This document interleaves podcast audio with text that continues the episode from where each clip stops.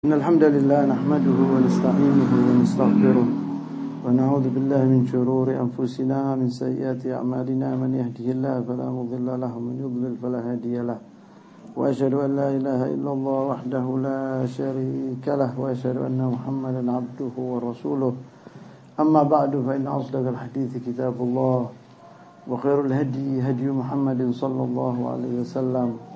وشر الأمور محدثاتها وكل محدثة بدعة وكل بدعة ضلالة وكل ضلالة في النار أما بعد Ikhwani fillah Pada malam hari ini insyaAllah kita akan membicarakan tentang sahabat Rasulullah Sallallahu Alaihi Wasallam yang mulia Yaitu Sa'ad ibn Mu'ad ibn Nu'man namanya Sa'ad ibn Mu'ad ibn Nu'man ibn Imrul Qais الأشهلي الأوسي الأنصاري أبو عمرو البدري الشهيد سيد الأوس سعد bin Mu'ad dia adalah dari Bani Al-Ashhal dari Al-Aus dia seorang dari Al-Ansar nah dia kunyanya Abu Amr atau Abu Amr Al-Badri yakni dia telah menyaksikan perang Badar Al-Syahid dia mati syahid di ghazwat Al-Ahzab.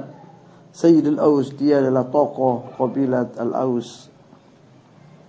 Aslama qabla al-hijrah Alayat Mas'ab bin Umair radhiyallahu taala an dia telah masuk dalam agama Islam. Sebelum hijrahnya Rasulullah sallallahu alaihi wasallam ke Madinah di tangannya Mus'ab bin Umair yang kita bicarakan tadi malam.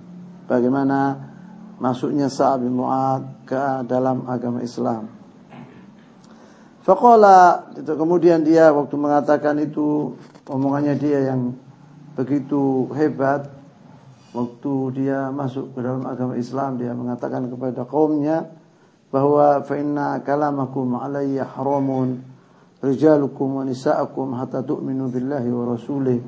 Dia mengatakan bahwa saya tidak akan yakni omongan kalian ini atau pembicaraan kepada kalian ini haram betul itu laki-laki kalian atau perempuan-perempuan kalian sampai kalian percaya atau masuk ke dalam agama Islam. Dia mengatakan demikian yang saya sebutkan tadi malam itu.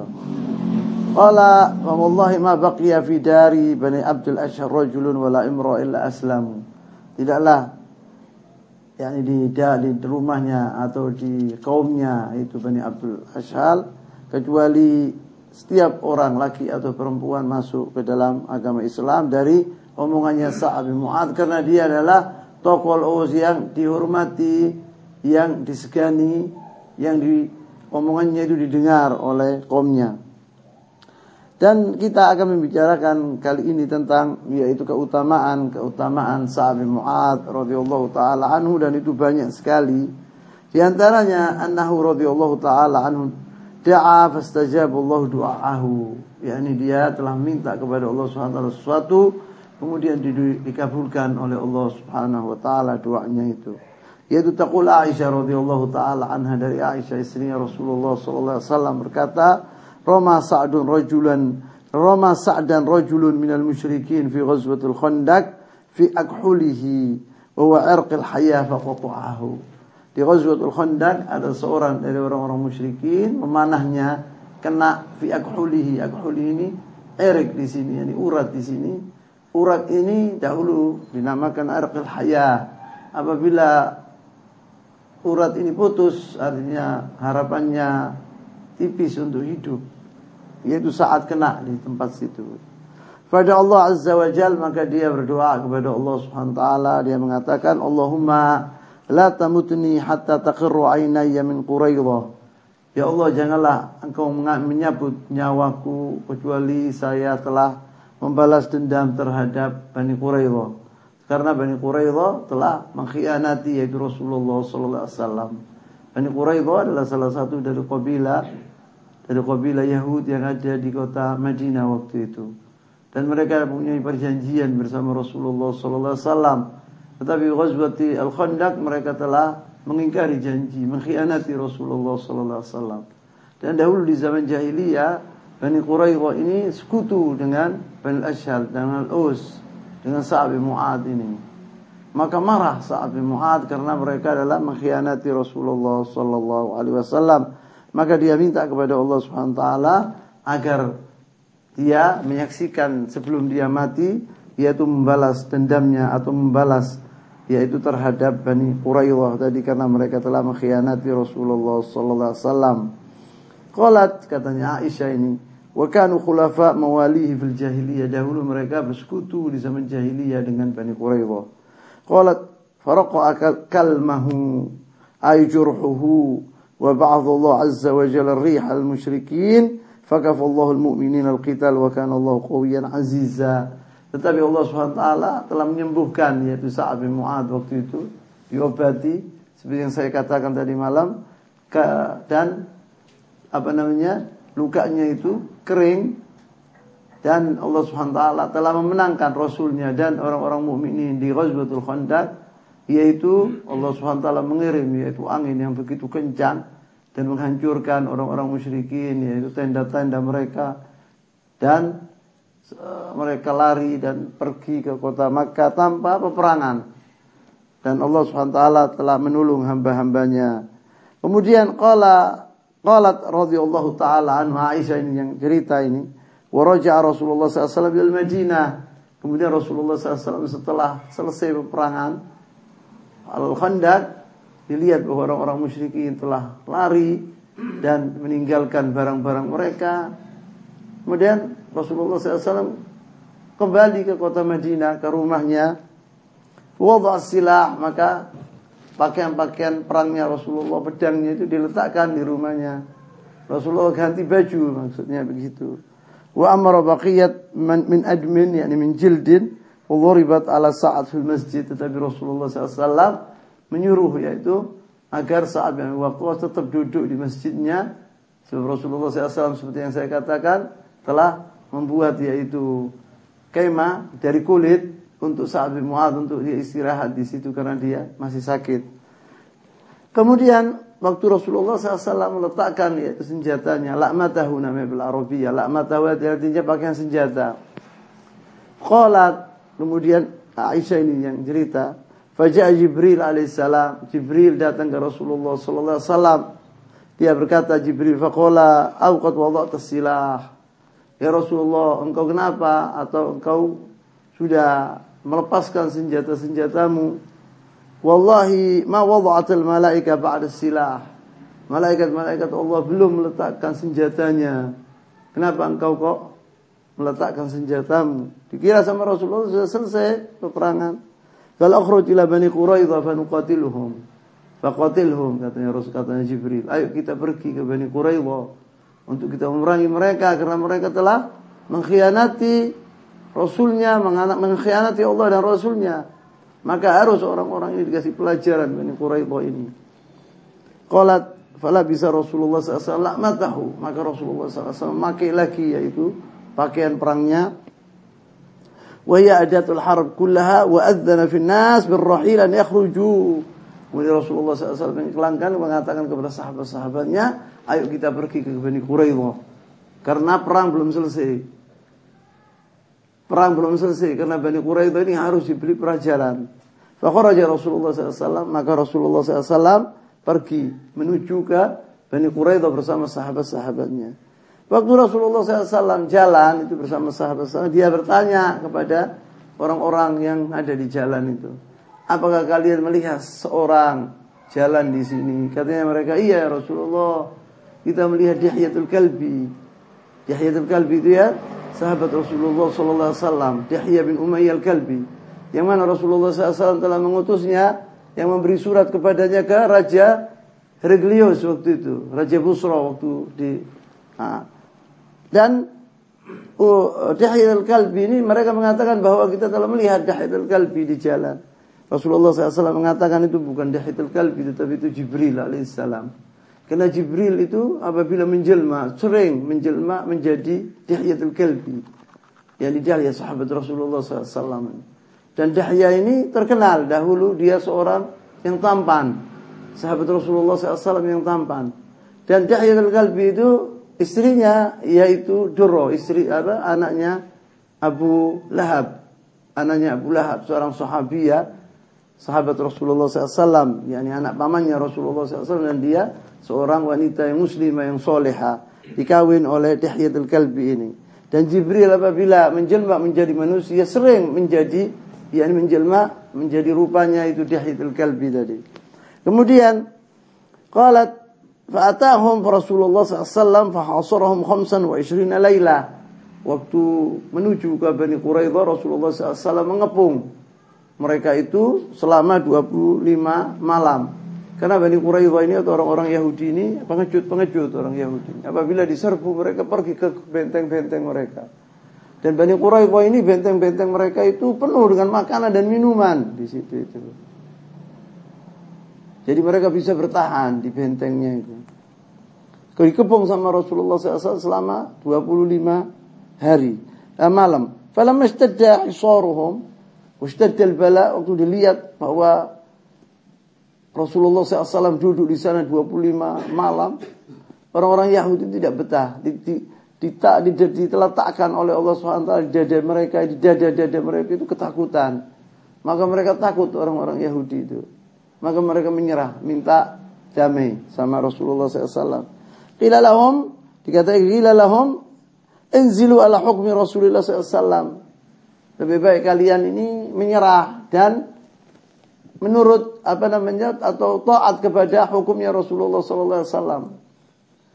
Fa istasyaru Aba Al-Lubaba bin Abdul Mundir. Mereka sebab Abu Lubaba ini dari mereka dari dari Al-Ansor. Mereka tanya kepada Abu Lubaba, bagaimana pendapat anda? Abu Lubaba ini sahabat Rasulullah SAW. Orang-orang Yahudi tadi Bani Quraidah bermusyawarah kepada Abu Lubaba tadi. Bagaimana pendapat anda, pendapat kalian? Sebab ini Rasulullah SAW menganjurkan atau al-muslimin menganjurkan agar kita ini apa namanya berdamai apa memang mereka minta damai tapi ini tapi yang menghukum Rasulullah SAW mereka sebetulnya tidak mau Rasulullah SAW yang menghukum. Mereka minta dari salah satu dari sekutu mereka seperti Sa'ab bin Mu'ad begitu. Dia mengatakan kepada Abu Lubabah, bagaimana pendapatmu apabila Rasulullah SAW yang apa? Yang menghukumi kami. Katanya Abu Lubabah zabah. Dikini sama dia. Kalian akan disembelih sama Rasulullah SAW. Yani hukumnya akan begitu. Maka mereka takut. Abu Lubabah ini telah mengatakan omongan sebelum Rasulullah SAW mengatakan hukumnya. Maka dia dianggap dirinya itu bersalah berdosa besar. Abu Lubaba ini. Merasa dirinya bahwa dia telah berbuat perbuatan dosa besar. Karena dia telah mengatakan omongan tidak dikatakan sebelum dikatakan oleh Rasulullah SAW.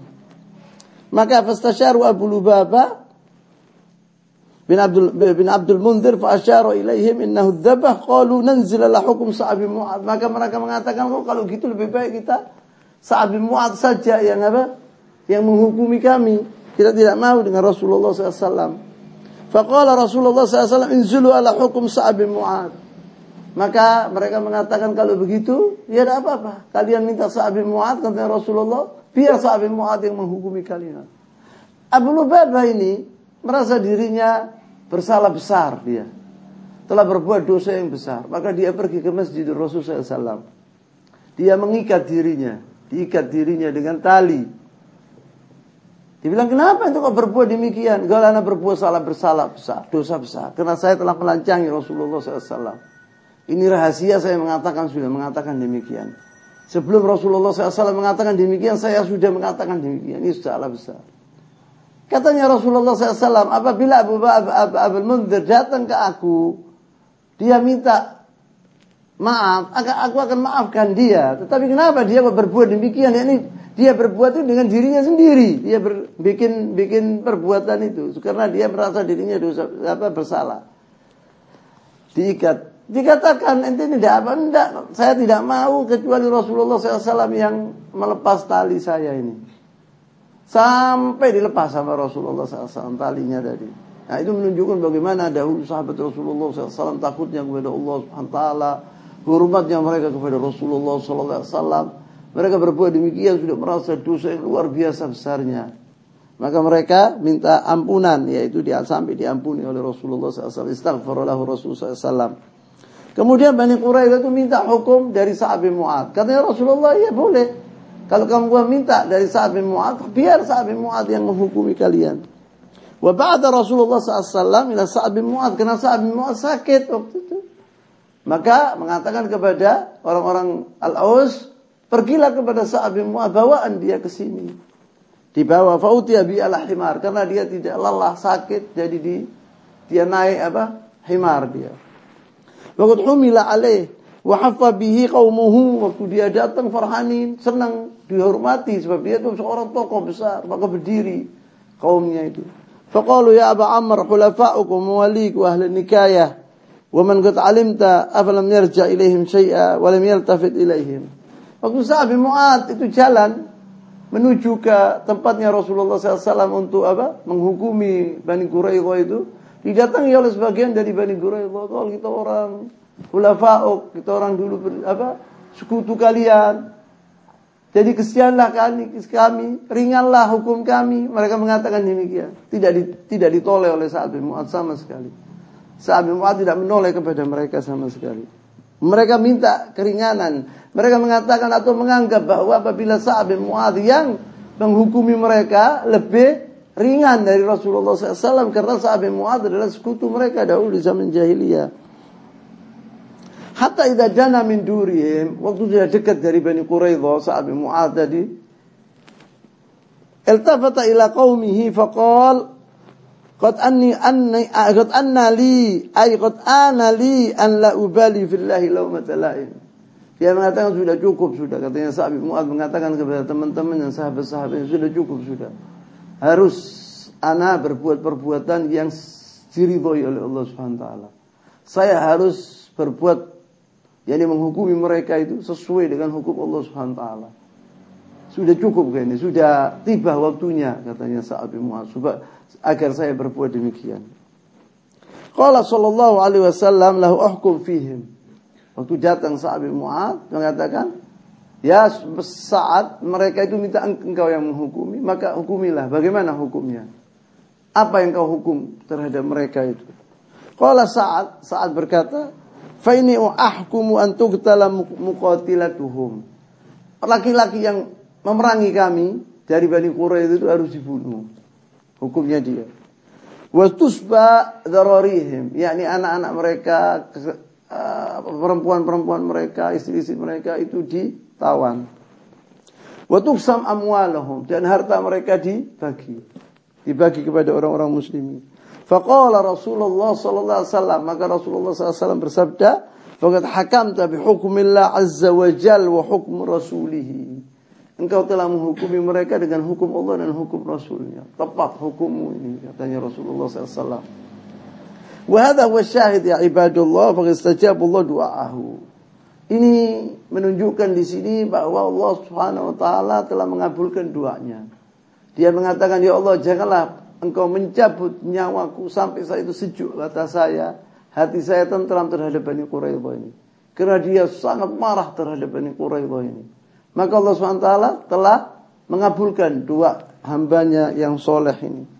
Kemudian Qalat Aisyah radhiyallahu taala anha. Ini yang ceritakan ini Aisyah radhiyallahu taala anha. Ada saat kemudian saat pulang ke tempatnya tadi yang diberikan kepada Rasulullah SAW di masjidnya tadi. Faqala dia mengatakan berdoa saat itu. Allahumma in kuntu in kunta abqaita ala nabiyyika min harbi Quraisy syai'an fabqini laha. Ya Allah, apabila engkau menginginkan aku ini hidup karena aku menginginkan yaitu peperangan antara kami apabila ada masihan, masih ada peperangan antara kami dengan orang-orang musyrikin. Jangan dicabut nyawa saya. Sebab saya ingin berjuang di jalan Allah Subhanahu. Memerangi orang-orang musyrikin itu. Wa in kunta qad qata'tal harb bainahu wa bainahum. Nah, apabila peperangan antara kami dengan Quraisy musyrikin Quraisy sudah habis, ini yang terakhir, maka faqdini ilaik, maka ambilan aku. Fakbudni ilaik, maka ambilan aku. Fakbudni ilaik, maka ambilan aku. Ambillah nyawaku katanya katanya sahabat Mu'ad. Qala waktu waktu waktu dia mengatakan demikian ini Aisyah yang cerita qalat famfajjara kalmuhu maka pecah apa namanya uh, lukanya, tadi. Waktu dia berdoa. Ya ini artinya doanya yang kedua yang dikabulkan oleh Allah Subhanahu wa taala. Karena peperangan Ghazwatul Ahzab ini adalah peperangan yang terakhir antara orang-orang Quraisy dan orang-orang muslimin dan sahabat dengan Rasulullah SAW. Tidak ada terjadi lagi peperangan langsung itu tidak ada setelah Ghazwatul Ahzab ini. Betul Rasulullah SAW fatah Makkah tapi damai dibuka kota Makkah tanpa perang. Kemudian Eh. وكان قد qad حتى ما يرى منه إلا مثل الخرصة الحلقة الصغيرة padahal apa namanya lukanya tadi sudah kering sudah sembuh. Yakni tinggal sedikit bisa dikatakan seperti apa namanya al-kharas itu al-halqa saghira yakni lubang yang kecil. Tinggal itu saja ya. Tetapi karena Allah SWT telah mengabulkan doanya tapi pecah itu apa namanya anunya tadi, lukanya tadi. Waraja ila qubbatihi allati kemudian waraja ila qubbatihi allati dharaba ali Rasulullah sallallahu wa mata radhiyallahu taala anhu. Dia pergi sampai ke situ ke rumahnya tadi, ke kemahnya tadi, waktu pecah itu kemudian dia meninggal dunia. وهذا شاهد أيضا dan ini syahid fa anna Allah istajaba doa sahabat Mu'adz radhiyallahu taala anhu. Dua-duanya dua apa? Eh, permintaan Sa'ad bin Mu'ad itu kepada Allah SWT dikabulkan oleh Allah Subhanahu wa taala. Qala Aisyah radhiyallahu taala an melanjutkan yani ceritanya, "Walladzi nafsu Muhammadin biyadihi." Demi Allah artinya, dengan jiwa Muhammad yang di tangannya. Inilah arifu buka Omar waktu meninggal Sa'ad bin Mu'ad. Begitulah sahabat Rasulullah SAW dahulu mereka itu adalah syidda wal kufar ruhama'u bainahum keras terhadap orang-orang kafir tapi lemah lembut terhadap saudara-saudara mereka muslimin. Waktu mereka melihat bahwa sahabat Mu'adz telah menangis sahabat Rasulullah SAW. Katanya Aisyah, saya di rumahku karena Masjid Rasul kan dekat dengan rumahnya Aisyah. Kalau saya dengar tangisannya Abu Bakar, wa Umar, wa Sa'ad, saya tahu suara-suaranya itu tahu. Oh ini tangisan ayahku Abu Bakar, ini suaranya Umar, saya tahu. Menangis mereka itu. Menangisi siapa? Atas perginya Sa'ad bin Mu'ad. Yang walladzi nafsu Muhammad bi inni la a'rifu buka'u Umar min buka'i Abi Bakar wa ana fi hujrati. Saya waktu di kamarku, saya mendengar tangisan Umar, tangisan Abu Bakar. Wa kanu kama qala Allah taala wa kanu kama qala Allah azza wa jal dan mereka itu ashabi Rasulullah SAW sesuai apa yang dikatakan oleh Allah Subhanahu wa taala ruhama ubainahum. Mereka adalah saling apa kasih sayang terhadap mereka itu. Bagaimana sedihnya mereka atas kepergian Sa'ad bin Mu'ad radhiyallahu taala anhu. Karena Rasulullah SAW demikian aywan. Waktu mati Uthman bin Mad'un sahabat Rasulullah SAW menangis Rasulullah SAW waktu itu. Ditangisi oleh Rasulullah SAW. Ya ini disebut di sini bahwa dahulu mereka itu adalah orang yang kita menyintai استجاب الله دعاء استعوة سعد فأقر عينه في بني قريظة وقبضه إليه لما انقطعت الحرب مع قريش يعني Allah SWT telah mengabulkan dua hambanya yang soleh ini Qala sallallahu alaihi wasallam waktu mati meninggal Sa'ad bin Mu'ad ini ceritanya Rasulullah SAW berkata kepada sahabat-sahabatnya Ihtazza al-arsh limauti Sa'ad bin Mu'ad Rawahul Bukhari ini hadis ini Rawahul Bukhari. Dia mengatakan, oh Rasulullah SAW mengatakan bahwa arsy Allah SWT telah goncang atau go atau apa namanya? Ah, uh, waktu matinya Sa'ad bin Mu'ad ini. Wa qala sallallahu alaihi dan Sa'ad bin Mu'ad dan Rasulullah SAW bersabda juga, wa jinazah Sa'ad mawdu'ah. Jenazah Sa'ad waktu itu masih masih terletak, belum diangkat. Rasulullah mengatakan ihtazzalah arsyur rahman. Ini rawahu Muslim. Katanya Rasulullah SAW bahwa arsy Allah SWT itu goncang waktu matinya Sa'ad bin Mu'ad radhiyallahu taala anhu. Yani hadis ini muttafaqun alaih. Wa qala sallallahu alaihi wasallam an Sa'ad bin Mu'ad. Dan Rasulullah SAW mengatakan tentang Sa'ad bin Mu'ad radhiyallahu taala anhu, "Hadzal 'abdu salih alladhi taharraka taharraka lahul arsh." Kata Rasulullah SAW. Ini, inilah hamba Allah yang soleh yang mana arus Allah Subhanahu taala telah bergerak waktu mati Sa'ad bin Mu'ad radhiyallahu taala. Wa futihat abwabus sama dan langit-langit ah, pintu-pintu langit terbuka waktu matinya Sa'ad bin Mu'ad. yakni menyambut ruhnya Sa'ad bin Mu'ad yang begitu apa namanya? begitu uh, soleh, seorang soleh ini, seorang yang tayyib. Wa syahida sab'una alfan minal malaika dan 70 ribu malaikat menyaksikan jenazah Sa'ad bin Mu'ad. Lam yanzilu ilal ard qabla dhalik. Belum pernah turun ke bumi. Sebelum itu belum pernah 70 ribu malaikat itu belum pernah turun ke bumi. Kecuali waktu matinya Sa'ad bin Mu'ad. Lagu dhumma dhummatan thumma ufrija anhu. Sahabat Mu'ad ini waktu diletakkan di kuburan, itu kuburan itu menjepit dia. Tetapi langsung terbuka. Jadi ini Sa'ad bin Mu'ad. Jadi setiap orang mati itu dijepit sama sama apa namanya? Sama kuburan ini. Sa'ad bin Mu'ad yang mana ihtazzalahu arsyur rahman sudah merasakan itu walaupun Sa'ad bin Mu'ad. Yaqul di sini laqad dhumma dhummatan. Dia telah di kena jepitannya kuburan. Kemudian di di di, di apa diluaskan sama Allah Subhanahu wa taala. Tuma ufrija Dan ini adalah rawahun nisa itu disahihkan oleh Imam Al-Albani. Ini Sa'ad bin Mu'ad radhiyallahu taala anhu. Apa apa apa lagi kami gitu.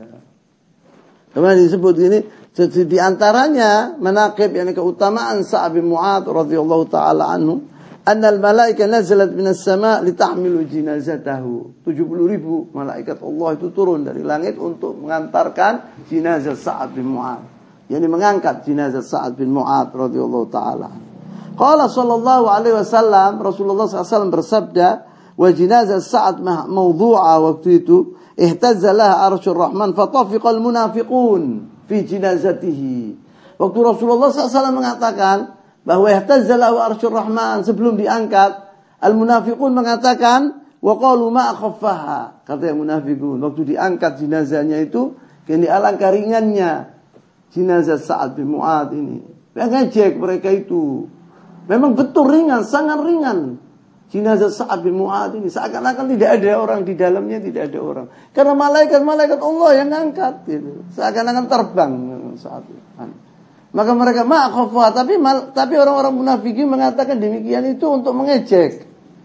Kemudian min manaqibihi sallallahu radhiyallahu taala anhu anal malaika nazalat minas sama' litahmil janazatahu fabalagha dzalika an-nabi sallallahu Waktu ejekan orang-orang munafik ini didengar oleh Rasulullah SAW, maka Rasulullah SAW mengatakan, Inna makana tahmiluhul malaika ma'ahum. Betul, ringan omongannya mereka karena malaikat-malaikat Allah yang mengangkat jenazah Sa'ad bin Mu'ad ini. Kata ya Rasulullah SAW.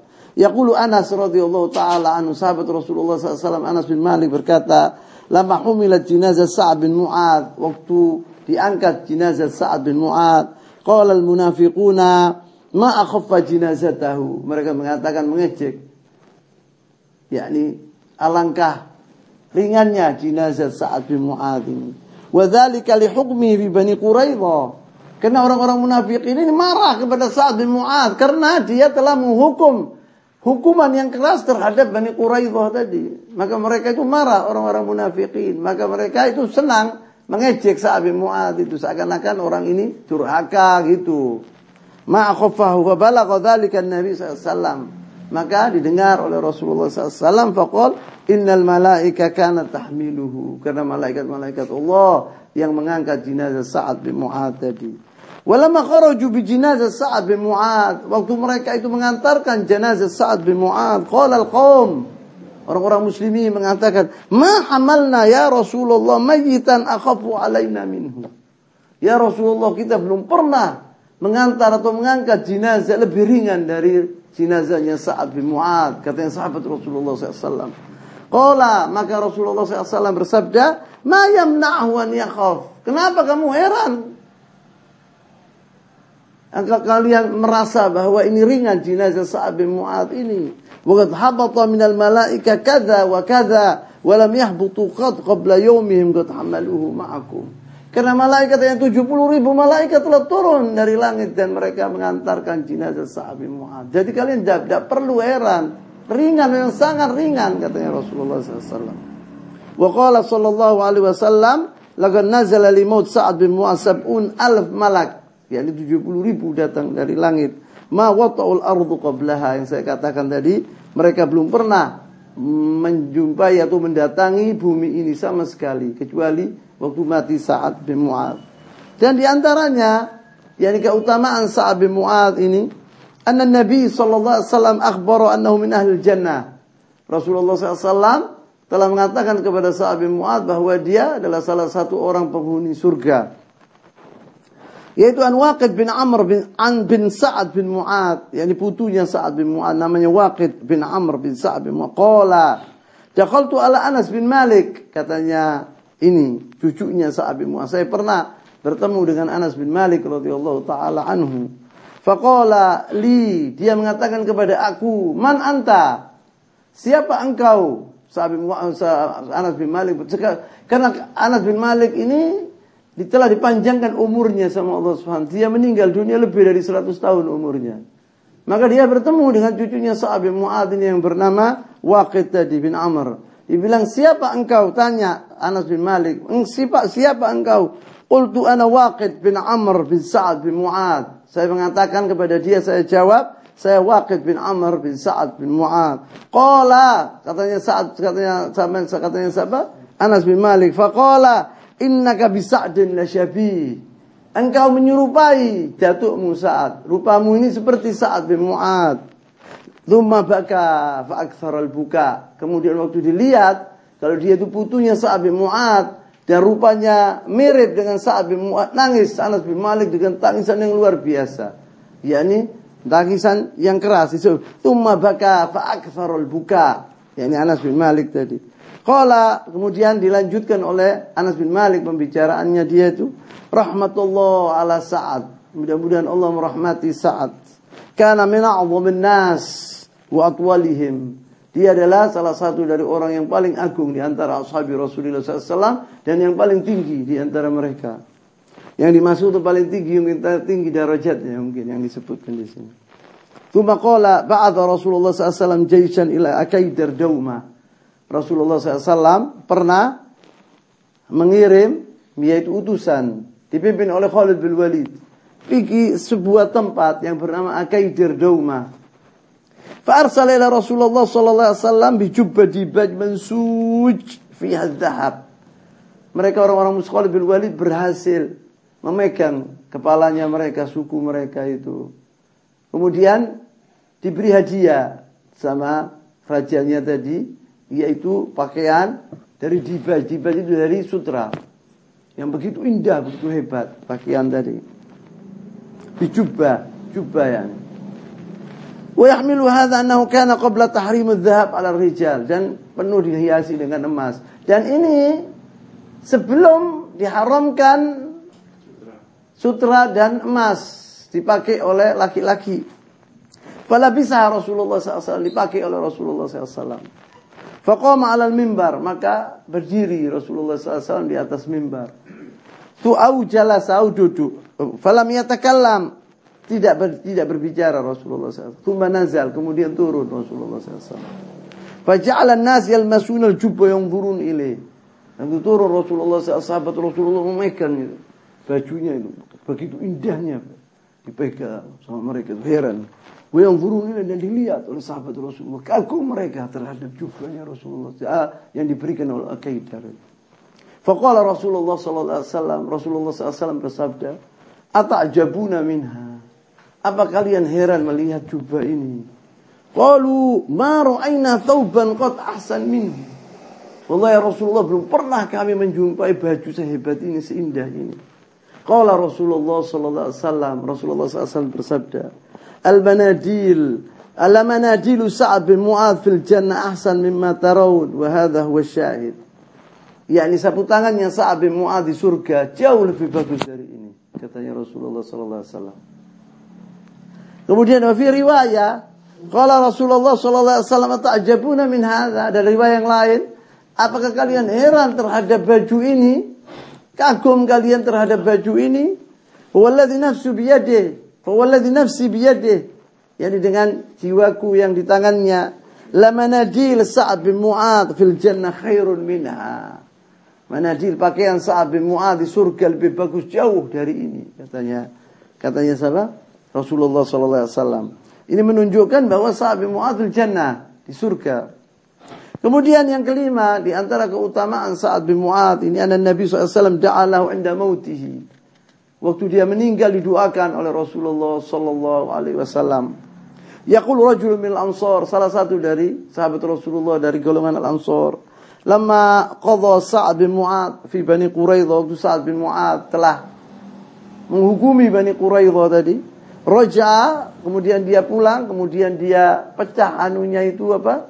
Lukanya tadi, kemudian bad, uh, uh, yadahu daman fanfajarat min yadihi atau fanfajarat yadahu daman yakni keluar darah yang luar biasa banyaknya dari tangannya Fabalagha dzalika Nabi SAW. Rasulullah SAW telah mendengar ada orang yang mengatakan ya Rasulullah, Sa'ab Mu'ad telah pecah anunya itu apa? Lukanya dan darah pun memenuhi tangannya. Faqbala fi nafarin ma'ahu. Kama Rasulullah datang bersama sebagian dari sahabat-sahabatnya menuju ke kemahnya Sa'ab Mu'ad untuk melihat Sa'ab Mu'ad tadi.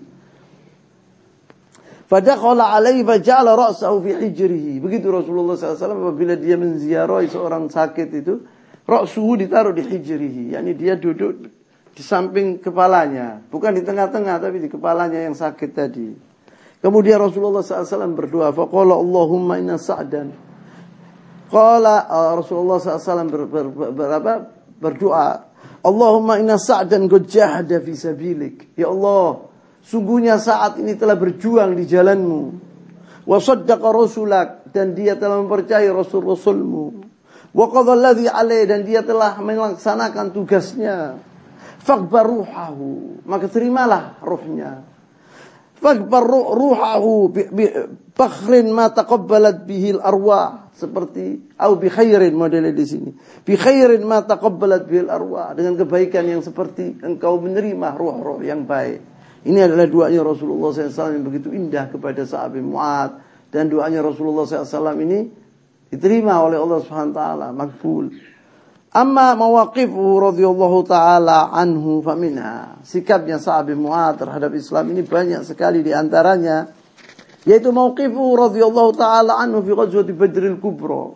yakni yaitu sikapnya Sa'ad bin Mu'ad di Badrul Kubra. Karena begini, sebelum saya menceritakan tentang sikapnya Sa'ad bin Mu'ad ini,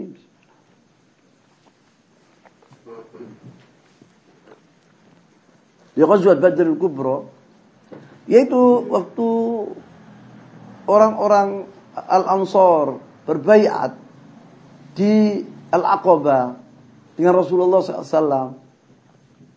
Itu perjanjiannya bahwa mereka akan membela Rasulullah SAW, membela agama ini seperti mereka membela anak-anak mereka dan diri-diri mereka dan istri-istri mereka. Tetapi di kota Madinah, apabila datang musuh-musuh Allah di kota Madinah, tidak ada perjanjian di luar kota Madinah.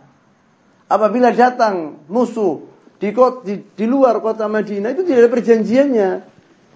Tidak ada perjanjian apa? Bahwa ashabi Rasulullah SAW itu harus berjuang atau memerangi orang-orang kafir di luar kota Madinah. Tidak ada seperti itu. Apa namanya? Perjanjian seperti itu. Maka waktu tiba Ma'rakati Badar, Ghazwati Badar, itu Rasulullah SAW tujuannya yaitu untuk merampas kafilat Quraisy, kekayaan Quraisy yang datang dari negara Syam yang dibawa oleh yang dipimpin oleh Abu Sufyan bin Harb. Tidak ada Keinginan Rasulullah SAW untuk memerangi orang-orang Quraisy tidak ada. Maka Rasulullah SAW pergi waktu itu dengan cepat-cepat dengan 313 dari sahabat-sahabatnya membawa yaitu senjata apa adanya dan dua unta eh, dan dua kuda saja. Kemudian dan apa namanya 70 unta itu setiap unta disertai oleh tiga orang. Yang satu naik, dua jalan. Kemudian turun, yang satu naik, wahakaza. Sedangkan orang-orang musyrikin datang dengan senjata-senjata yang lengkap, yang banyak kuda 100 kuda dan 700 unta. Jadi sangat apa namanya? Bedanya sangat menyolok antara tentara Islam dan tentara orang-orang musyrikin waktu itu. Waktu sampai ke Rasulullah Wasallam berita seperti ini bahwa orang-orang Quraisy datang dengan yang dipimpin oleh Abu Jahal waktu itu dengan membawa senjata yang lengkap, tentara yang besar untuk memerangi Rasulullah SAW. Tidak ada jalan lain kecuali menghadapi musuh-musuh Allah. Karena lari itu adalah dosa yang paling besar. Pengecut itu tidak ada dalam agama pengecut. Rasulullah SAW dan sahabat-sahabatnya adalah orang-orang yang paling berani di bumi ini. Maka Rasulullah SAW bermusyawarah kepada sahabat-sahabatnya. Bagaimana pendapat kalian? Apa kita ini memerangi orang-orang kafir ini? Maksudnya Rasulullah minta pendapatnya orang-orang Al-Ansar ini. Karena tidak ada perjanjian antara mereka dengan Rasulullah SAW. Apabila datang musuh-musuh Allah di luar kota Madinah, mereka akan memerangi. Andai kata mereka mengatakan kepada Rasulullah, ya Rasulullah tidak ada perjanjian antara kami dengan engkau. Mereka punya alasan. Mereka tidak apa mempunyai alasan mereka itu orang-orang Al-Ansari karena tidak ada perjanjian. Kalau Al-Muhajirin harus mereka memerangi orang-orang kafir ini. Maka Rasulullah SAW tasyawar, musyawarah bersama mereka. Maksudnya Rasulullah menginginkan salah satu dari Al-Ansar yang bicara.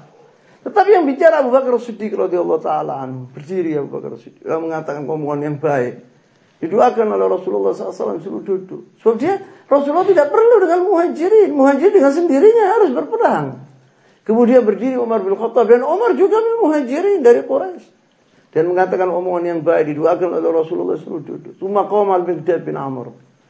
Namanya Al-Miqdad bin Amr, tapi dia terkenal Al-Miqdad bin Aswad. Ke Al-Miqdad bin Amr ini aslinya dari Hadramut, yaitu sahabat Rasulullah SAW. Dia salah satu orang yang waktu itu pakai kuda. Miqdad, seorang pemberani, yang dia masyhur. Tetapi dia waktu ada sesuatu waktu itu dia di negaranya sana di Hadramut berkelahi dia di zaman jahiliyah kemudian dia lari ke Makkah. Nah di Makkah itu diambil oleh Al-Aswad Ibn Zam'ah.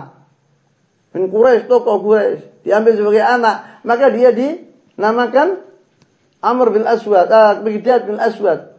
Pada terus kemudian waktu dikembalikan orang itu kepada ayahnya, dia dipanggil lagi ke dikembalikan seperti dahulu yaitu Al-Miqdad bin Amr. Al-Miqdad bin Amr berdiri dan dia juga minal muhajirin. Walaupun dia bukan dari Quraisy, dia berdiri mengatakan ya Rasulullah dengan omongan ini dia mengatakan Isluk bina, yani imsi bina, yani itu yang bagaimana kita orang ikuti engkau. Wallahi yani, demi Allah, wallahi la naqulu laka kama qala banu Israil li Musa, idhhabu rabbuka faqatila innaha huna qa'idun. Walakinna naqulu lak idhhab anta wa rabbuka faqatila inna ma'akuma muqatilun. Ya Rasulullah, pergilah.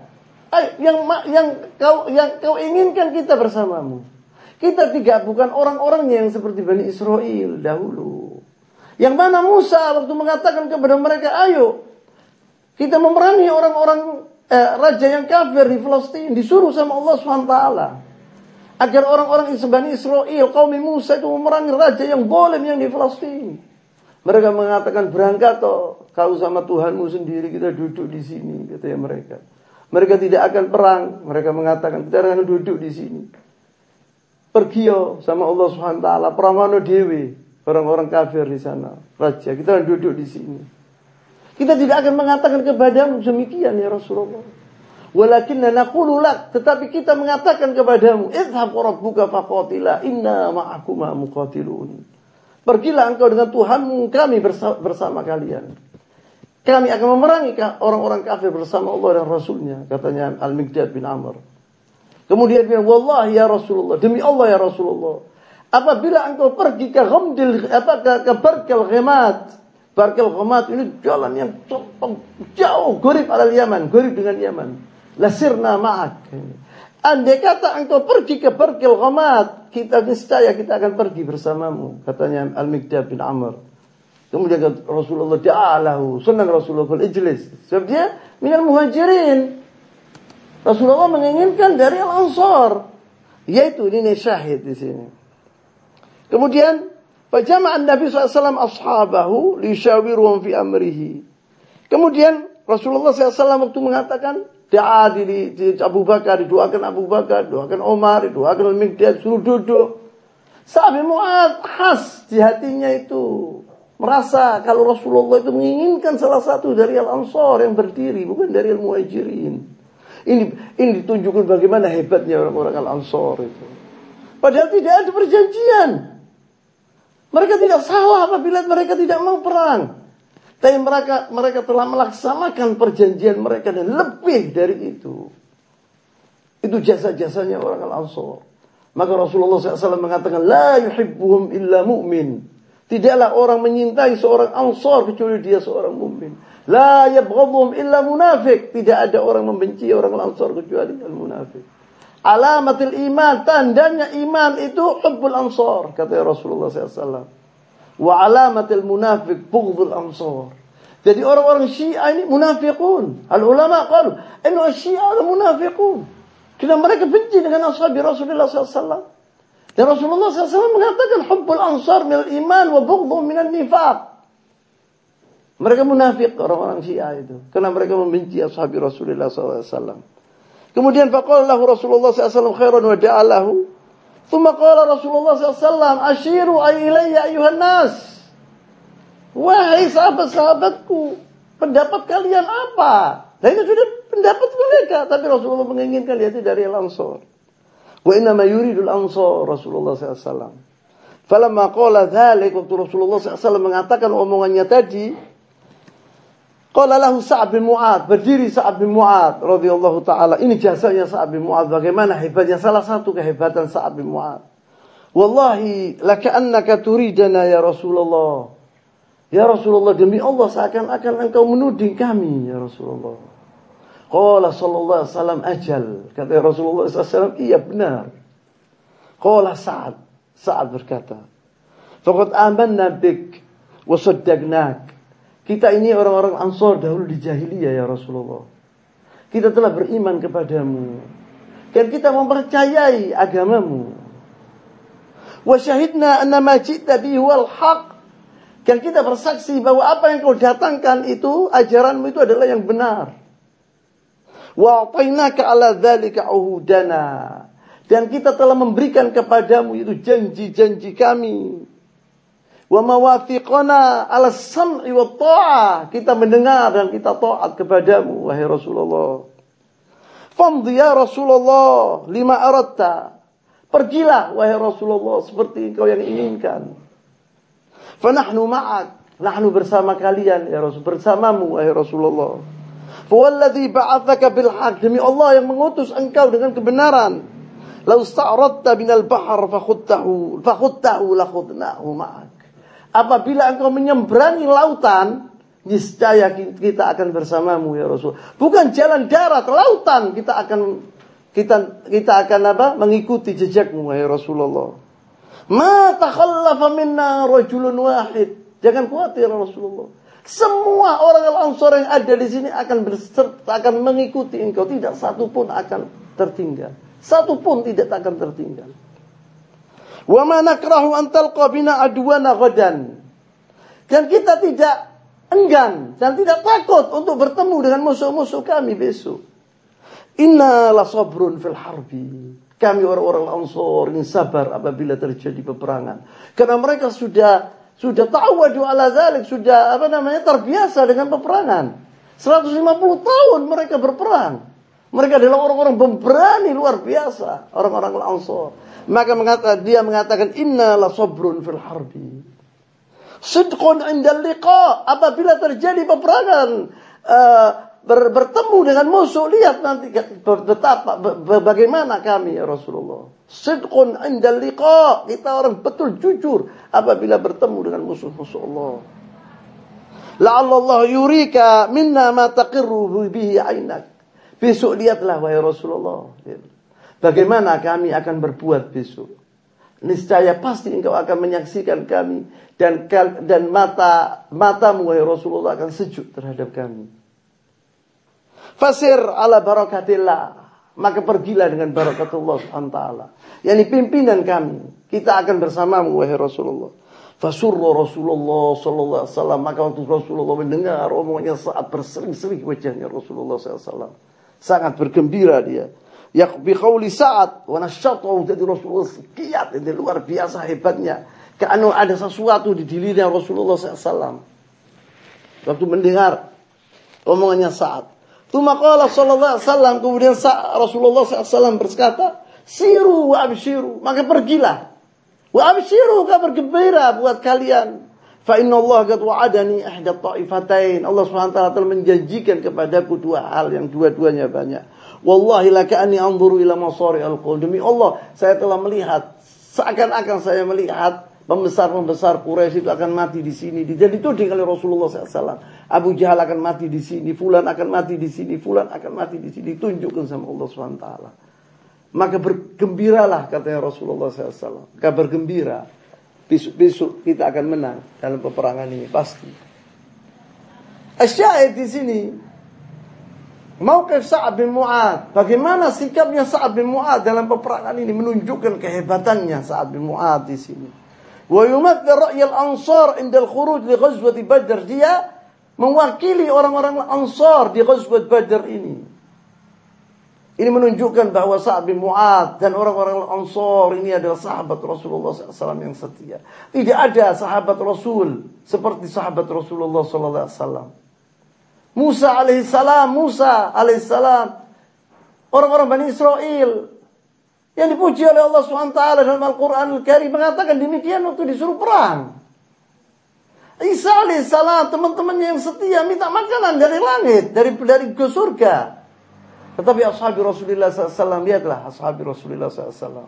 Memang pantas mereka dikatakan disebut oleh Allah SWT kuntum khairu kuntum khairu ummatin ukhrijat linnas ta'muruna bil ma'ruf wa tanhauna 'anil munkar wa tu'minuna billah. Itu adalah ashabi Rasulullah SAW. Tidak ada orang lebih mulia dari ashabi Rasulullah SAW kecuali al-anbiya wa rusul.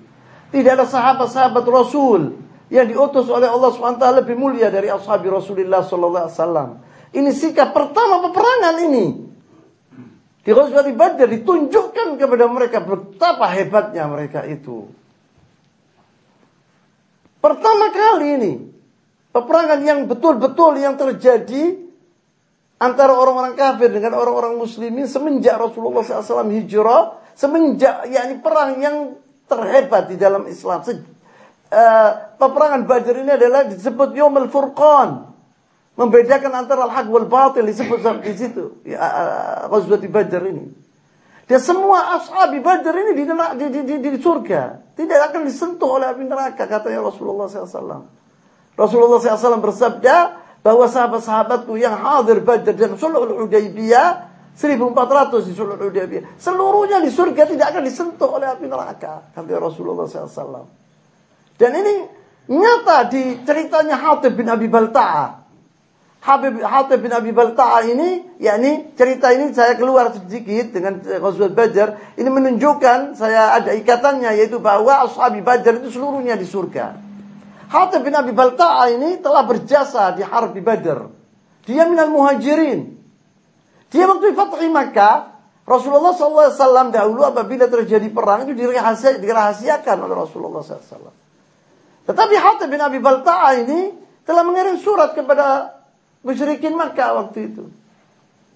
Mengatakan bahwa karena ada perjanjian antara dia dengan musyrikin Makkah. Karena Hatib bin Abi Balta'a ini tidak punya kabilah besar di Makkah. Dia orang lain, orang asing di Makkah. Dan dia punya anak, punya harta di Makkah. Dia punya perjanjian dengan kufar Quraisy. Mereka mengatakan orang-orang Quraisy itu mengatakan apabila Muhammad akan datang menyerbu kota Makkah, engkau ngasih kabar kepada kita untuk melindungi anak-anak kalian, anak-anakmu dan dan hartamu. Wa mau disembelih dibunuh anak-anaknya. Maka terpaksa dia memberi kabar kepada Quraisy. Rasulullah SAW ingin mendatangi Makkah untuk membuka kota Makkah. Diberi surat ini kepada seorang yaitu Muwanniya, seorang pelacur atau orang yang tidak baik, perempuan ya ini datang ke kota Makkah dari kota Makkah ke kota Madinah, dia merasa lapar waktu itu minta-minta itu orang perempuan ini. Muwanniya, Muwanniya. Tari Muwanniya penyanyi ya. Dan dulu penyanyi itu tidak baik, orang perempuan ini tidak baik. Maka dia datang ke kota Madinah tujuannya yaitu untuk minta sebab dia lapar perempuan itu. Maka diberikan oleh Hatib bin Abi Balta'a surat tadi. Dikasih upah sama Hatib bin Abi Balta'a dia bilang ini kasihkan kepada orang-orang Quraisy. Maka Jibril telah memberikan Allah Rasulullah SAW mendapatkan wahyu dari dari langit melalui Jibril. Mengatakan bahwa Hatib bin Abi Balta telah memberi surat kepada orang perempuan ini maka kejarlah perempuan ini. Maka Rasulullah mengutus yaitu Zubair bin Awam waktu itu dan Ali bin Abi Thalib dan sebagian dari sahabatnya mengejar perempuan ini sampai diambil bertemu di sebuah tempat yang ditunjukkan oleh Rasulullah SAW kemudian surat itu dipanggil diambil. Tapi dibaca sama Rasulullah ternyata dari Hatib bin Abi Balta. Katanya Rasulullah katanya Umar bin Khattab lagu nafaq Hatib Hatib ini orang munafik ya Rasulullah harus dipotong lehernya ini katanya Umar bin Khattab. La ya Umar katanya Rasulullah SAW jangan wahai Umar. Innahu min ahli Badri katanya Rasulullah. Dia Khianat ini, alis sekadalik. Itu dia harus dibunuh. Sekarang ini jasus, ya, ini mata-mata dia itu. Sekarang wah di sini jasus yang dibunuh. Apabila pemerintah mendapatkan seorang mata-mata dibunuh, alis sekadalik. Apalagi di dalam Islam. Maka dipanggil Hatib bin Abi Rasulullah SAW. Ya Hatib, mana ya Hatib? Dibilang, Allah ya Rasulullah. Saya ini, hati saya penuh dengan iman ya Rasulullah. Tidak ada sedikit pun ada rasa saya akan kembali ke kekufuran sama sekali.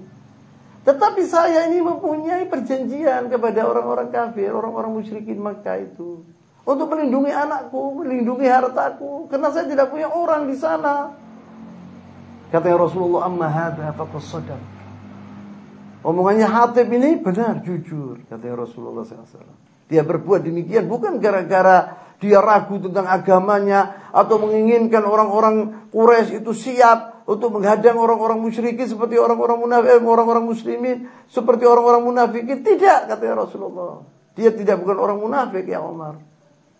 Kemudian dia mengatakan lagu nafaqah apa namanya? Hatib lah untuk untuk di, siapa dibunuh Hatib minta izin dari Rasulullah SAW agar mau dibunuh katanya Rasulullah jangan wahai Umar innahu min ahli Badr la Allah qad ala ala ahli Badr kata Rasulullah SAW Allah Subhanahu taala itu telah telah melihat telah mengetahui memantau hati-hati ahli Badr faqala lahum i'malu ma syi'tum faqad ghafartu lakum Kata Rasulullah SAW. Allah SWT mengatakan ini. Wahai orang-orang badar. Wahai ahli badar. Wahai sahabat Rasul yang mengikuti perang badar. Berbuatlah sehendak kalian. Sungguhnya Allah memaafkan dosa-dosa kalian. Ini menunjukkan bahwa setiap orang ahli badar di surga. Sampai pembantunya Atib bin, Al, bin, bin Abi Balta itu mengatakan. Lagu nafaq wa hatib ya Rasulullah. Pembantunya mengatakan demikian. Huwa finnar ya Rasulullah. Qala la kadzabta kata Rasulullah SAW. Kadzabta di sini artinya apa? Artinya engkau salah, bukan dusta. Tidak ada dusta sahabat Rasulullah SAW. Engkau salah katanya. Hatibu fil jannati kata Rasulullah SAW. Hatib di surga kata Rasulullah SAW dimaafkan. Perbuatannya begitu besar, dimaafkan oleh Allah SWT atas jasa-jasanya dia di Badar, di perang Badar. Maka disebut di sini bagaimana hebatnya Sa'ad bin Mu'ad ini. Sikapnya beliau bagaimana dia mendukung Rasulullah SAW. Di waktu yang begitu genting waktu itu, luar biasa. Sampai dimenangkan, ditolong oleh Allah SWT Al-fi'ah al-qalilah, fi'ah yang sedikit, golongan yang sedikit memenangkan golongan yang besar. Golongan yang lemah mengalahkan golongan yang kuat. Quraisy jauh kekuatan yang terbesar di negara Arab. Hancur. 22 dari tokoh-tokoh mereka yang begitu hebat Abu Jahal, Umayyah bin Khalaf, wa Ubayyah, Ubah, Umayyah bin Abi Mu'ayyid, wa Susaid, semua itu terbunuh di peperangan ini. Utbah wa, wa, wa saudaranya Uqbah semua bin Rabi'ah semua meninggal di peperangan Badar ini. Begitu dimenangkan sama Allah SWT luar biasa. Maka waktu Rasulullah SAW dahulu di Makkah dalam keadaan lemah waktu itu. Umat Islam waktu itu mungkin 40 orang saja yang masuk agama Islam di zaman Umar bin Khattab waktu masuk Islam. Sembunyi-sembunyi di rumahnya Al-Arqam ibn Abil Arqam waktu itu. umat Islam dalam keadaan lemah, turun ayat ini. Apa namanya? Sayawalluna sayuhzamul jam'u wa yawalluna dubur. Yakni bahwa musuh-musuh Allah itu akan berbarit-barit makan lari dan mereka akan kalah disebut. Maka Umar bin Khattab tanya kepada Rasulullah, "Man ya Rasulullah? Siapa yang kalah ya Rasulullah?" Waktu di Ghazwat Badr Rasulullah mengatakan ayat ini, saya apa saya walu uh, saya zamul jam' wa yawalluna dubur. Kata Umar bin Khattab, uh, kalau gitu Quraisy yang akan kalah ini. Dahulu hal yang mustahil. Bagaimana kita yang lemah 40 orang manusia bisa mengalahkan Quraisy yang begitu kuat, yang begitu dahsyat itu? Mereka tidak nyangka. Maka ini adalah pertolongan Allah Subhanahu wa taala kepada hamba-hambanya yang soleh. Dan juga di Ghazwat Uhud, sikapnya Sa'ab bin Mu'adz di Ghazwat Uhud yaitu waktu datang orang-orang musyrikin tafarraqal tahta al mubaghata waktu datang tatarannya Khalid bin Walid dengan tiba-tiba kemudian orang muslimin lari berbarit-barit waktu itu karena mereka tidak menduga datangnya tentara saat sahabat Khalid bin Walid maka kana Sa'ad bin Mu'ad radhiyallahu taala anhu hunak inda Rasulullah SAW yudafi anhu. Salah satu orang yang tokoh yang sabit bersama Rasulullah SAW Sa'ad bin Mu'ad. Berjuang bersama Rasulullah SAW. Memerangi orang-orang kafir demi Rasulullah SAW. Fahada Anas bin Nadar. Anas bin Nadar itu pamannya Anas bin Malik radhiyallahu taala anhu. Dia mengatakan di Ghazwat Badr, di Ghazwat Uhud, Lamma kashafa al-muslimun yaqul Allahumma inni a'tadiru ilaik mimma sana'a haula. Karena ada di ashabi Rasulullah SAW yang lari waktu itu karena mereka tidak diduga datangnya tentara Khalid bin Walid dengan tiba-tiba. Maka dengan sendirinya namanya manusia waktu setiap orang apabila dia dihadapkan dengan sesuatu yang menakutkan dengan tiba-tiba pasti dia akan lari siapa pun orangnya. Maka Anas bin Malik itu uh, mengatakan Allahumma ini a'tadir ilaik. Dia bilang saya berlepas diri atas perbuatan mereka ya Allah. Dan dia melihat wa abra'u ilaika mimma sana'a haula, yakni orang-orang kafir dan saya telah berlepas diri atas perbuatan yang diperbuat oleh orang-orang musyrikin. Fastaqbalahu Sa'ad bin Mu'adz maka dihadang oleh Sa'ad bin Mu'adz dan Anas bin Nadhr tadi. Wa hadha huwa syahid ini syahidnya. Faqala ya Sa'ad bin Mu'adz al-jannah. Itu Anas siapa namanya? Anas bin Nadhr mengatakan, "Ya Sa'ad bin Mu'adz al-jannah." Kenapa itu kok duduk di sini wahai Sa'ad bin Mu'adz al-jannah? Ini wayai kita orang masuk surga. Famastaka wa rabbun nadhr dengan Tuhan an-nadhr. Demi Allah ini adalah surga. Inilah ajidu rihaha min duni Uhud. Saya telah mencium baunya surga dekat dengan Uhud katanya Anas bin Nadhr ini. Qala Sa'ad bin Mu'adz, Sa'ad bin Mu'adz berkata, "Famastata'tu ya Rasulullah ma famasata'tu ya Rasulullah ma sana dengan hadis ini dia mengatakan saya tidak bisa berbuat seperti perbuatan Anas bin Nadhr karena dia telah haus hatinya rindu kepada surga waktu itu dia lari ke Uhud sana dan dia berjuang di jalan Allah SWT kemudian dia meninggal dunia dengan tusukan lebih dari 80 tusukan Anas bin Nadhr ini sampai wajahnya tidak tahu siapa orang ini semua orang tidak tahu siapa orang ini Berubah wajahnya. Kecuali saudaranya perempuan tahu dari jari-jarinya. Dia mengatakan ini saudaranya, saudara saya Anas bin, bin. Berubah wajahnya itu syawah. Apa namanya syawah itu? yakni dia itu telah telah apa namanya wajahnya itu telah rusak. Rusak rusaknya wajahnya itu dari tusukan apa namanya pedang dan dan dan dan tombak. Yang tahu saudaranya perempuan. Kemudian yang terakhir yaitu fil wala wal tentang al wala wal bagaimana wala wa baroknya Sa'ad bin Mu'ad ini.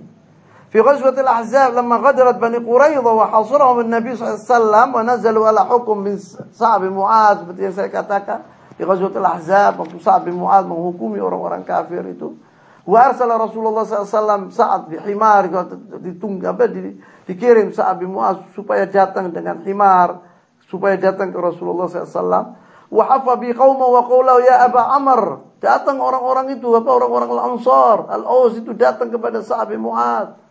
Teman-temannya dari orang-orang muslimin, dari Al-Aus. Ya Sa'ad, dia bilang ini orang-orang ini yang Bani adalah sekutu kami. Maka kesihanilah kepada mereka, kasihkanlah kepada mereka keringanan. Marah saat Mu'ad. Kalau sudah waktunya saya berbuat perbuatan yang hebat, yaitu aku harus menghukum mereka dengan hukum Allah dan Rasulnya. Tidak ada kesian di hatinya terhadap Bani Quraidah. Karena mereka telah mengkhianati Allah dan Rasulnya. Walaupun mereka sekutu-sekutu mereka. Dan kaumnya dia, Bani Abdul Ajjal al-Aus mengatakan sahabat Rasulullah SAW. Di antara ashab mengatakan, berilah keringanan kepada mereka. Sungguhnya mereka itu sekutu-sekutu kami. Tidak mau saat. Itu menunjukkan wala wal bara' yang dibuat oleh Sa'ad bin Mu'ad radhiyallahu taala anhu. Dan banyak yang seperti ini yang dilaksanakan oleh Sa'ad bin Mu'ad tentang masalah apa namanya? al-wala wal bara tadi.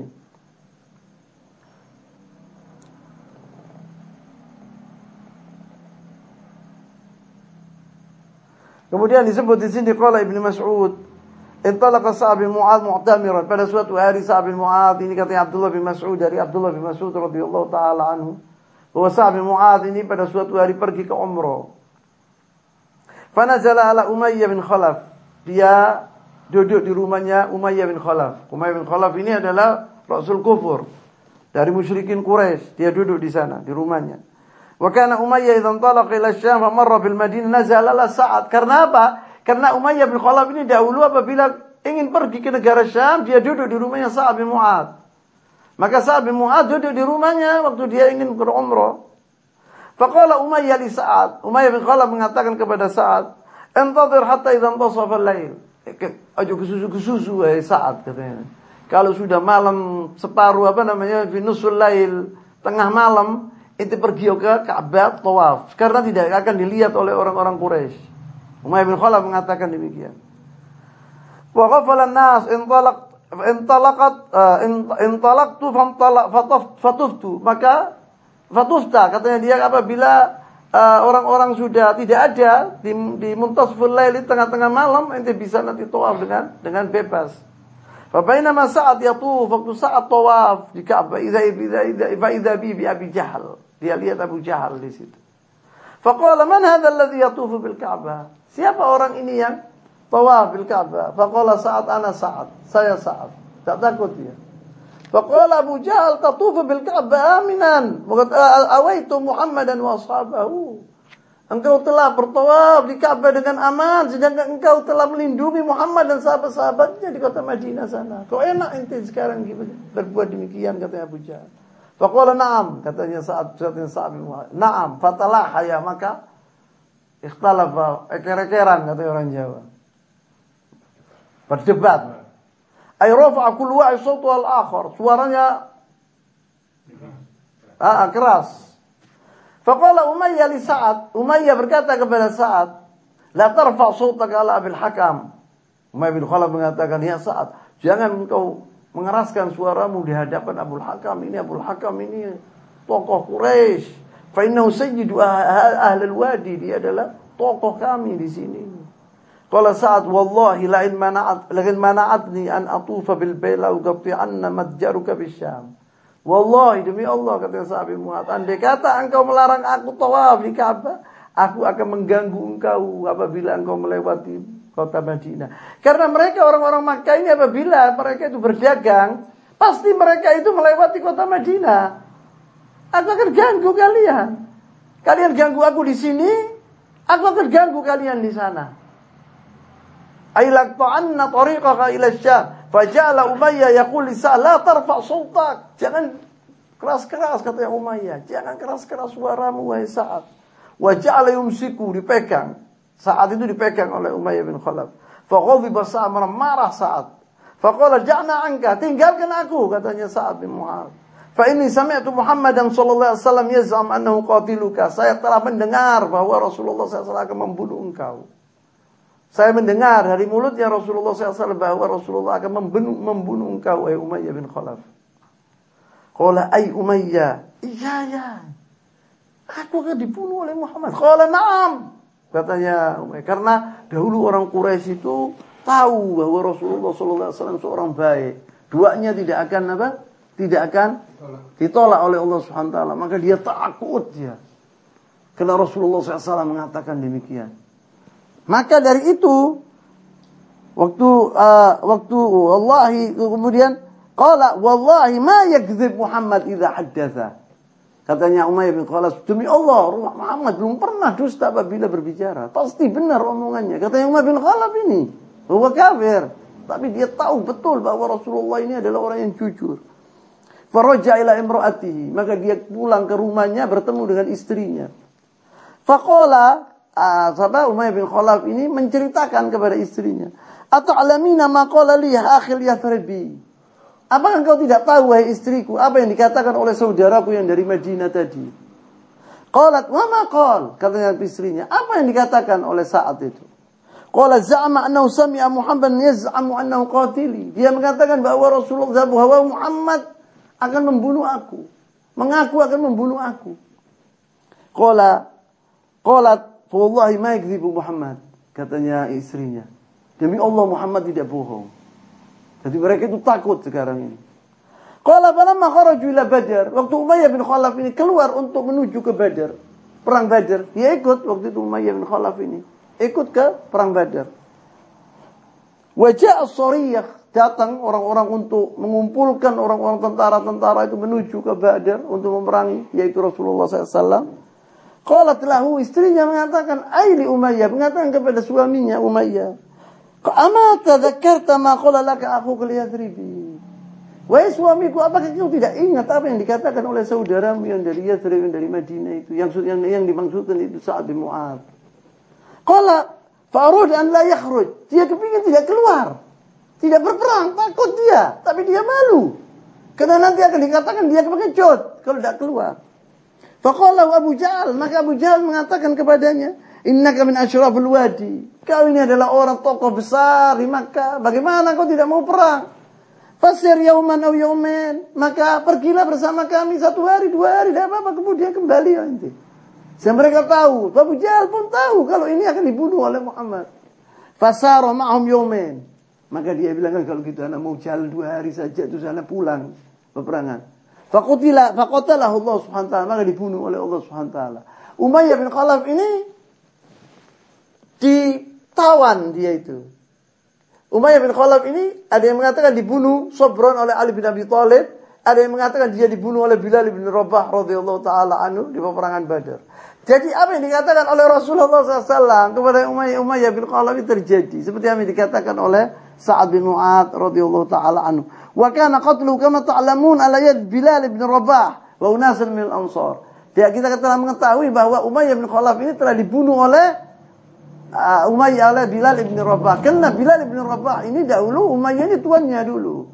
Dia yang yu'adzibuhu. Dia yang mengazab Umayyah bin Khalaf. Maka waktu di Ghazwat Badar, dia waktu melihat Umayyah bin Khalaf ini, katanya Bilal, waktu waktu melihat, waktu itu dia bilang, anak harus membunuh orang ini, anak kejar orang ini, katanya Bilal. Maka dikejar oleh Bilal sampai dibunuh dia Umayyah bin Khalaf ini meninggal dunia. Dibunuh oleh Bilal bin Rabah dan sebagian dari orang-orang Al-Ansar.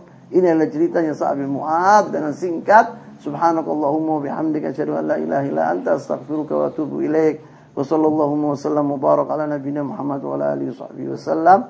Wa akhiru da'wana alhamdulillahi rabbil alamin. Wassalamualaikum warahmatullahi wabarakatuh. Ustaz, Anda belum jelas yang pengkhianatan Yahudi itu ceritanya seperti apa? Beliau begini ya, anak singkat sebab anu.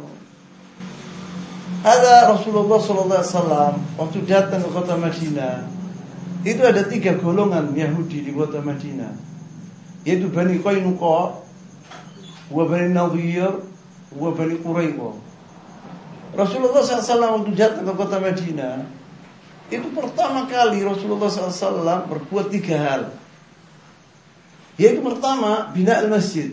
Rasulullah SAW bangun masjidnya ini Masjid Rasulullah SAW bukan Masjid Kuba Masjid Kuba itu lain Masjid Rasulullah SAW Kemudian Rasulullah SAW Akhwa bin muhajirin wal ansor Dipersatukan, bersaudarakan antara muhajirin wal ansor Penting Karena muhajirin waktu itu datang ke kota Makkah Tidak punya apa-apa. Mereka meninggalkan anak mereka, harta mereka, segala macam. Mereka mempenuhi perlindungan di kota Madinah. Maka dilindungi oleh Al-Ansor jadi persaudarakan oleh Rasulullah SAW. Jadi Fulan, saudaranya Fulan ini duduk di rumahnya, makan di rumahnya, dilindungi. Penting itu. Ketiga, muahadah bainal yahud wal muslimin. Rasulullah mengikat janji antara orang Yahudi dan orang muslimin. Karena orang Yahudi ini merupakan kekuatan di kota Madinah. Harus diikat dengan perjanjian karena musuh di dalam rumah lebih hebat dari di luar rumah. Orang Yahudi ini orang-orang pengkhianat besar.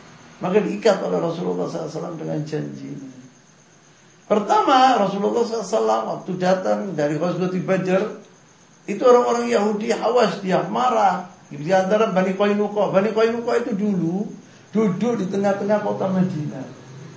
Pekerjaannya kemas, bikin cincin, bikin itu pekerjaan. Tokoh mereka dahulu di antaranya yang paling besar yaitu Abdullah bin Salam. Abdullah bin Salam masuk ke dalam agama Islam. Firda. Nah, orang-orang Bani Qainuqa ini waktu menang orang-orang muslim diejek orang-orang muslimin. Lelah siapa? Kok banggain teman orang-orang muslimin ini menang membesar, lebih gures, adalah pengecut-pengecut orang-orang gures. Suruh menghadapi kami kalau berani. Mereka mengatakan didengar oleh Rasulullah SAW. Rasulullah SAW bilang jangan, jangan, jangan. Tidak mau dia orang sampai diusir sama Rasulullah. Kepung, tidak berani mereka diusir sama Rasulullah SAW ke jalan di Dautul Jandar dekat dengan perbatasan Suriah Syam. Makin banyak di perjalanan mereka waktu diusir sama Rasulullah. Kemudian Bani Nadir. Bani Nadir ada juga mengkhianati Rasulullah SAW. Mereka mengingin membunuh Rasulullah SAW. Maka dikepung oleh Rasulullah SAW dan mereka takluk minta minta apa namanya perdamaian. Dan al-wasitah atau wasitah itu perantara Abdullah bin Ubay. Karena sekutu mereka, Bani Nadir ini, sekutu Al-Khazraj.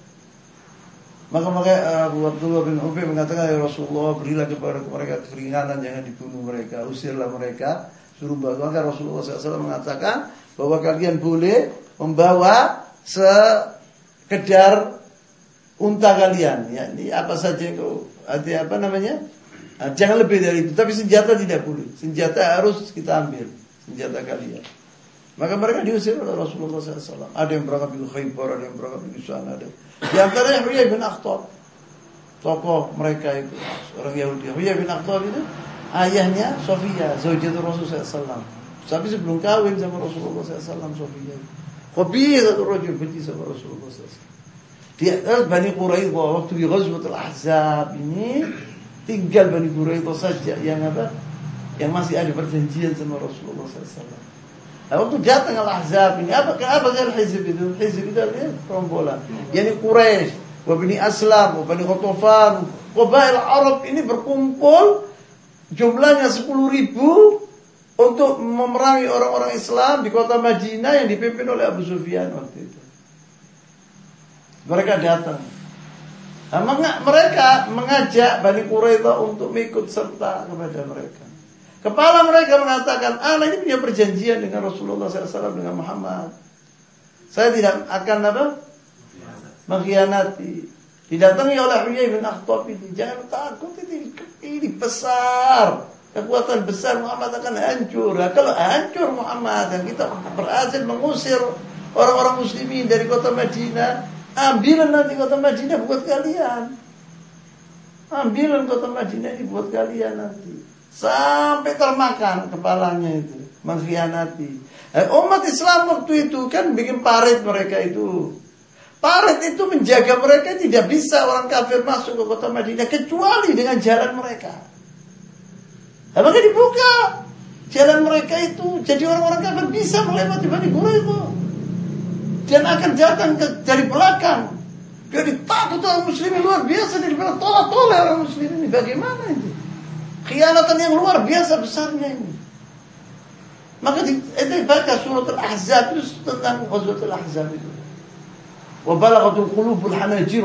Bagaimana takutnya umat Islam waktu itu sampai di di di di di, di, di apa di, digambarkan sama Allah SWT jantung-jantungnya orang-orang muslimin sampai di tenggorokan sini saking takutnya. Wa balaghatul qulubul hanajir saking takutnya. Sampai Rasulullah SAW belum pernah tak sholat sholat asar waktu tidak sholat sholat asar itu jaga itu. Waspada luar biasa umat Islam waktu itu. Tidak bisa meninggalkan. Setiap orang senjatanya tidak tidur tidak makan lapar yang luar biasa dingin yang sangat lapar luar biasa hebatnya waktu itu. Sampai Rasulullah SAW membawa yang dua dua apa namanya? Dua batu di, di, diikat perutnya. Orang muslimin waktu itu mengeluh kepada Rasulullah, ya Rasulullah gitu orang ini, gitu orang lapar ya Rasulullah ditaruh sak batu itu di perutnya kata dikata dibuka oleh Rasulullah saya dua batu bukan satu batu. Waktu melihat beliau kesian ashabi Rasulullah kepada Rasulullah SAW. Jadi ketinggalan sholat asar sampai di jam maghrib apa uh, buhur asar maghrib isya satu kali dan pernah seperti itu saya takut ya waspada karena mereka takut akan datang ini musuh dari belakang ini yang mana di belakang sini tidak ada orang itu orang perempuan sama anak-anak khianat yang luar biasa itu terjadi maka itu yang menjadikan sahabat marah kepada Bani Quraisy yang luar biasa itu tetapi dilindungi sama Allah SWT umat Islam waktu diuji. Dibaca surat Al-Ahzab itu disebut ujian yang paling berat bagi orang-orang muslimin waktu itu. Tampak di situ siapa munafik atau siapa. Mereka orang-orang munafik mengatakan inna buyutana aura ya Rasulullah. Rumah-rumah kami terbuka ya Rasulullah. Bagaimana nanti? Kita akan pulang, akan melindungi rumah-rumah kami, melindungi anak-anak kami dan istri-istri kami. Mereka melarikan diri, alasan itu. Tapi orang-orang muslim ini disebut apa sama Allah SWT? Mazadum illa imanan. Mereka tanpa kokoh tanpa iman, mereka tanpa hebat. Guys. Mereka tahu kalau ini ujian dari Allah SWT. Itu. Diuji sama Allah SWT. Sampai datang kemenangan Allah SWT. Maka dari itu dendam. Saat Mu'ad ini kepada Bani Quraidah. Harus orang-orang yang dibunuh. Maka datang itu pengkhianatnya mereka itu bagaimana? Pantas mereka akan dibunuh. Nah, mereka mengira bahwa mereka akan diringankan beban apa hukum mereka seperti Bani Bani Nadir. Maka mereka datang kepada Sa'ad bin Mu'ad ini minta Sa'ad bin Mu'ad. Dan teman-temannya Sa'ad bin Mu'ad mengatakan dia saat kesian mereka itu kasih ringan keringanan seperti Bani Nadir dahulu. Tidak mau saat belak karena bunuh mereka. Maka dia duanya itu dikabulkan sama Allah SWT. Nah, waktu mereka dalam keadaan seperti gitu, Jabir bin Abdullah ini Jabir bin Abdullah, Tarifin Jabir bin Abdullah, sahabat Rasulullah SAW, sahabat ibni sahabat, yani Abu Sahabi wa huwa sahabi. Lihat Rasulullah jawaan lebih dari mereka. Orang muslimin fiju kabir. Ada dua alaf zaid seribu lebih waktu itu orang muslim. Dingin yang luar biasa. Akal tidak ada makanan sama sekali tidak makan. Selama tiga hari tidak makan sama sekali. Buat angin kencang ini luar biasa. Buat ketakutan yang luar biasa yang dari belakang ini. Maka Jabir bin Abdullah mengatakan kepada Rasulullah di bisi Rasulullah SAW. Ya Rasulullah anak punya makanan. Tapi tak kena kau Rasulullah. Sana dia. Anak punya makan roti sedikit. Tapi tak kasih no kau Rasulullah. Boleh kan? Panggilan. Apa pikir itu bisa. Dan anak punya kambing. Tak boleh. Nanti tak kasih no kau Rasulullah. Maksudnya Rasulullah suruh makan gitu. Tapi Rasulullah SAW masuk egois Rasulullah SAW. Maka dia bilang kepada Jabir bin Abdullah, pergilah kepada istrimu. Suruh apa namanya? Ya ajulana ta'am. Suruh, suruh. Bukan masa. Enggak ada masaan kok. Alas titik dok. Tak gini apa ketepung. Tapi bilang sama istrimu, jangan pianu dulu. Ya ini tepung itu kasih no air, jangan dibikin khubz. Tarik khubz bila arab furun itu. Ya jangan ditempel loh, nanti saat saya datang. Tiga saya, saya mau datang bersama. Hah? Tapi datang bersama sahabatnya semua seribu. Kuli dia Rasulullah, pasti dipikir sana. Bahkan istrinya dia. Kalau Rasulullah SAW saya menganjurkan ini sebelah itu kambing itu kecil kambingnya. Cukup untuk satu orang dua orang toh. Kata istrinya, lu Rasulullah SAW mau datang katanya Jabir bin Abdullah bersama sahabat-sahabat semua. Gusti, Gusti ada sesuatu Rasulullah tidak bicara begitu kecuali apa? Tahu sudah. Mungkin mosok makanan saat gini mau bawa orang saat itu tanpa alasan. Illa lama datang Rasulullah dengan sahabat-sahabatnya begitu banyak. Bahwa makanan itu dimakan, diduakan oleh Rasulullah SAW, diletakkan tangannya oleh Rasulullah SAW. Semua sahabat Rasulullah SAW makan dari daging dan dari roti sampai berlebih-lebih. semua al jiron dikasih kepada jiron-jiron itu semua suruh makan. Sampai tertinggal tiga hari masih ada. Makanan itu. Tapi laklali sudah percaya ini pada itu sahih al-Bukhari hadis sahih. Orang-orang laklali, orang sekuler percaya dengan hal seperti itu. Wah ini terjadi banyak dia masuk bukan itu tuh. Nampak apa al al al ma baina asabi'i.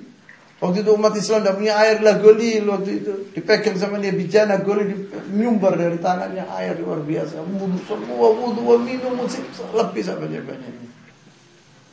Jadi setelah itu kota Madinah bersih dari orang-orang Yahudi Mereka lari ke Khaybar. Terus Khaybar diperangi sama Rasulullah SAW. Kuasai Khaybar. Di zaman Umar bin Khattab diusir orang Yahudi dari Jaziratul Arab seluruhnya.